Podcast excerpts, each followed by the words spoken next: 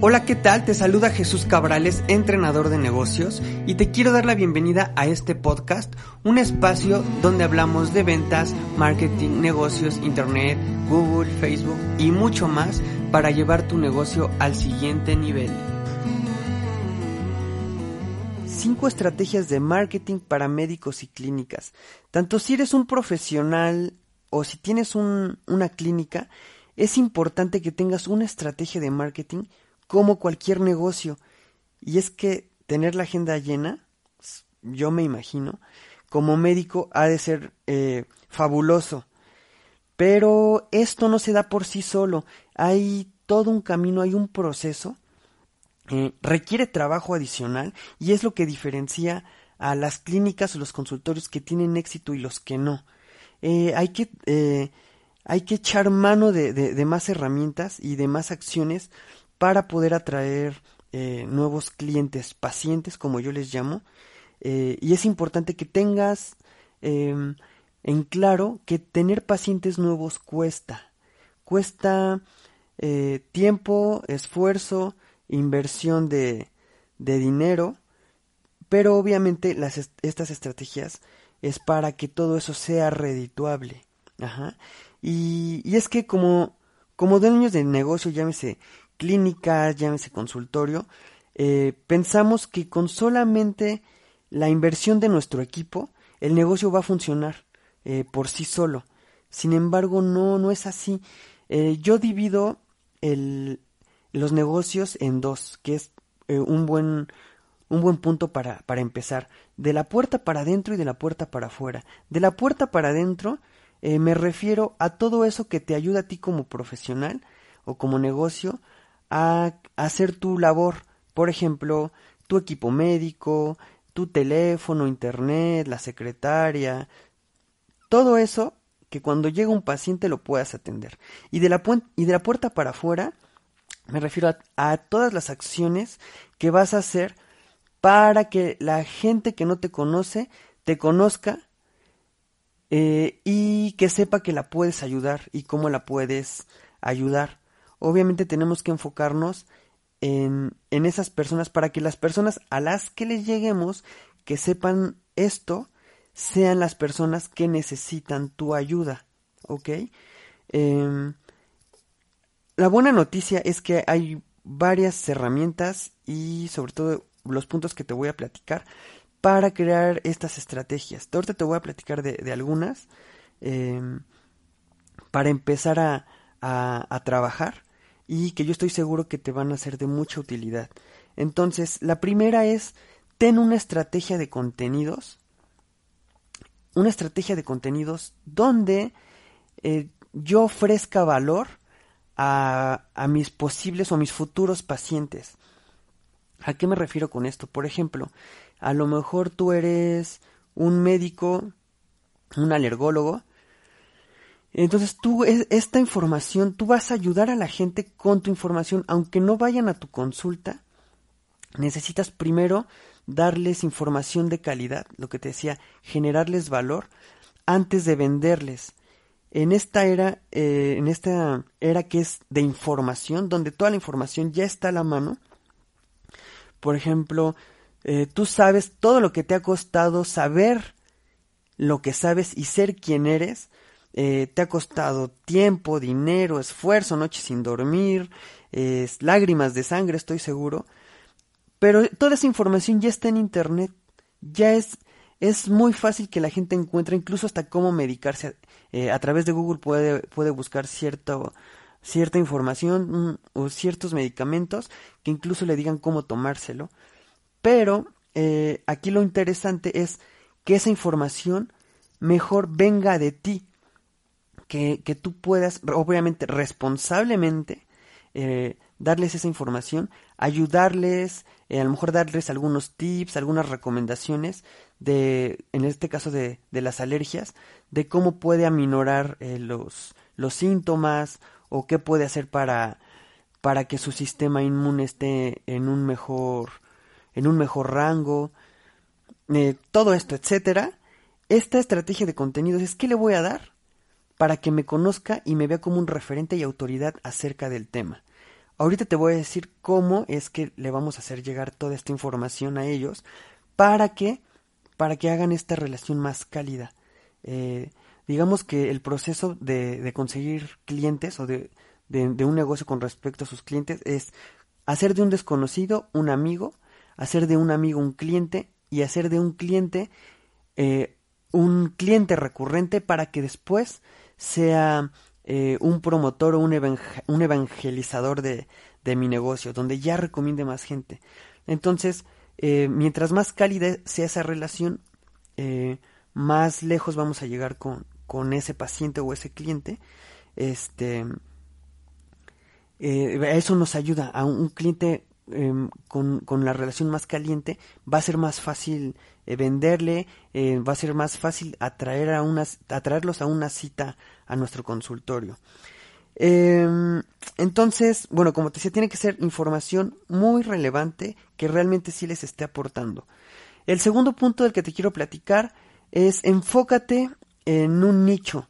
Tal vez lo que tú haces o tu especialidad le puede ayudar a mucha gente en muchos lugares eh, es, es algo que muchos pueden necesitar, pero eh, hay que enfocarnos en un nicho, sobre todo para, para, la hora de empezar a ofrecer nuestros, nuestras consultas, nuestros servicios, eh, cómo les vamos a dar el mensaje y a quién les vamos a dar el mensaje, tiene mucho que ver al, al, nicho. un nicho es un grupo de personas con una necesidad en común con características similares. Por ejemplo, no le voy a no va a ser la misma estrategia para decirle a, a alguien que tiene diabetes juvenil o diabetes infantil, a alguien que ya es una persona de la tercera edad, lo que les mueve emocionalmente es diferente. Entonces, el cómo le, se lo voy a ofrecer y el cómo le puedo ayudar es completamente diferente. Por eso nos ayudan los nichos.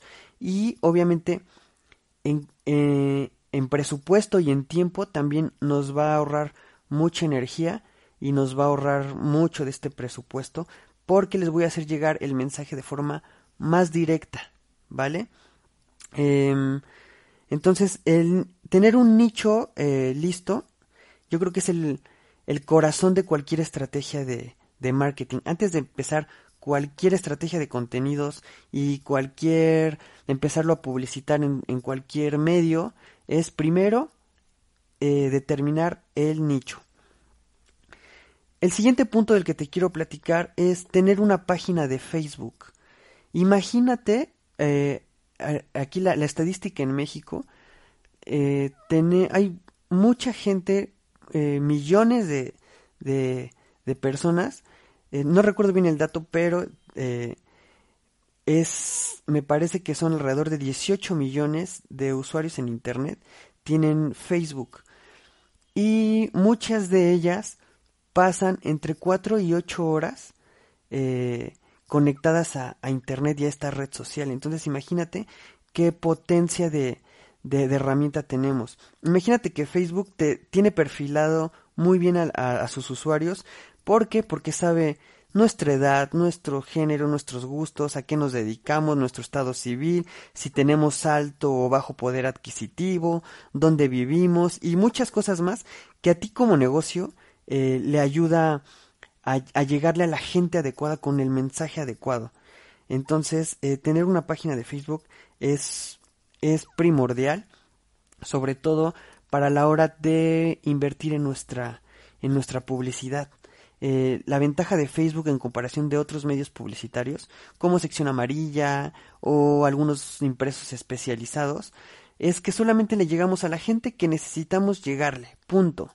Eh, antes, por ejemplo, sección amarilla, los negocios, los, los médicos o las clínicas pagaban mucha lana para llegarle a todo el mundo. Por eso es que era tan caro publicitarse.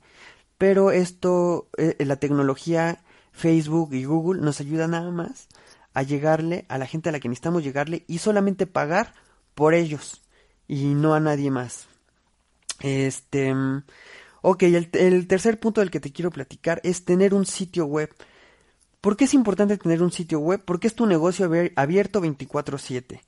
Eh, la gente puede conocer tu ubicación, tus horarios, tu forma de contacto, e incluso si, si, si quieres poner eh, tu, experiencia como, como médico, como clínica o el de tu equipo de trabajo, este, están, como decía, tus datos de contacto, qué datos de contacto, teléfono, correos, WhatsApp, este, si, si les pones un formulario de contacto, eh, les ayuda mucho, por ejemplo, a generar una cita para tu, ya para tu clínica, este, bueno, incluso un sitio web, eh, en una estrategia de marketing, tal vez sea el último lugar al que va a llegar un, un futuro paciente o un futuro cliente tuyo.